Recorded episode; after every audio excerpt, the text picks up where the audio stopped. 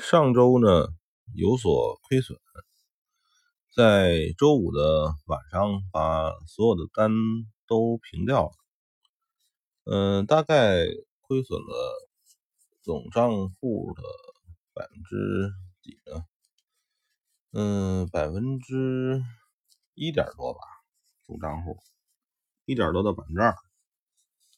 呃，在外汇这种保证金比较。就是这种杠杆比较大的投资里边，呃，一定要怎么说呢？一定要控制好仓位，同时呢，还要注意的问题就是，不要以为下一周或下一天或下一个月就一定会按照之前你的持有仓位的方向发展。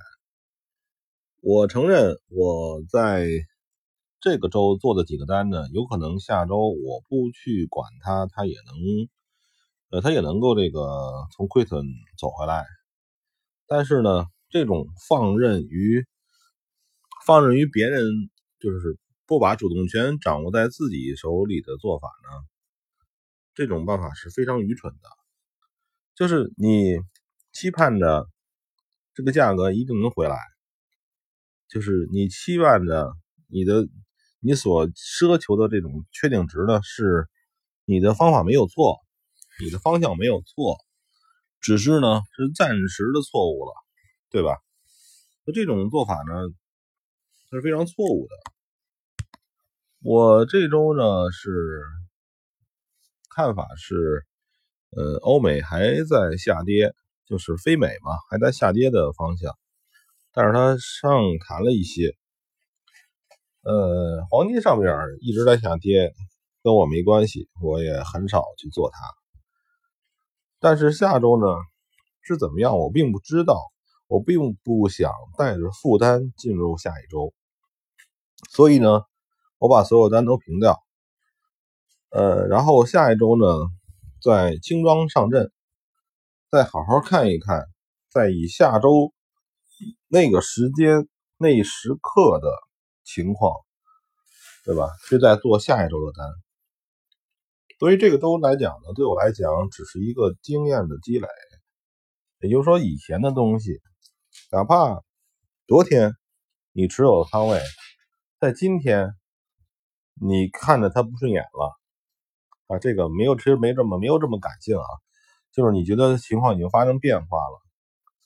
或者你有一段时间，你可能会没有时间去做单，这个时候你你能做的做法其实很简单，就是把它先平掉，先出来。因为既然在我们在做零售的这些这些小生意嘛，零售外汇，其实你在做零售的外汇、零售的期货，都是咱们小投资者的玩法。你的优势是灵活，你的劣势也是灵活。你的劣势灵活是在于有的时候你手闲嘞，你你会这个拿不住单。你的优势是灵活呢，之前我也讲过，你的优势灵活是你你可以随时不用承担你不能交易时候的风险。就比如此时此刻，周六周日你不能交易，周六周日可能会发生一些事情，你不知道。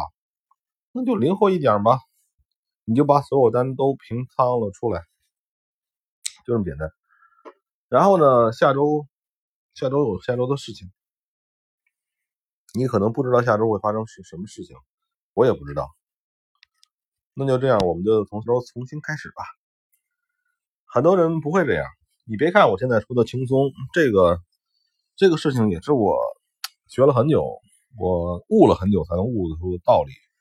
就是，嗯，我不赞同完全的日交易，也不赞同完全的周交易，只是呢，你的灵活要体现在你有勇气斩仓出来，同时你还有勇气随时进去，对吧？有人说是在止损的仓位，我就不关注了，不看了。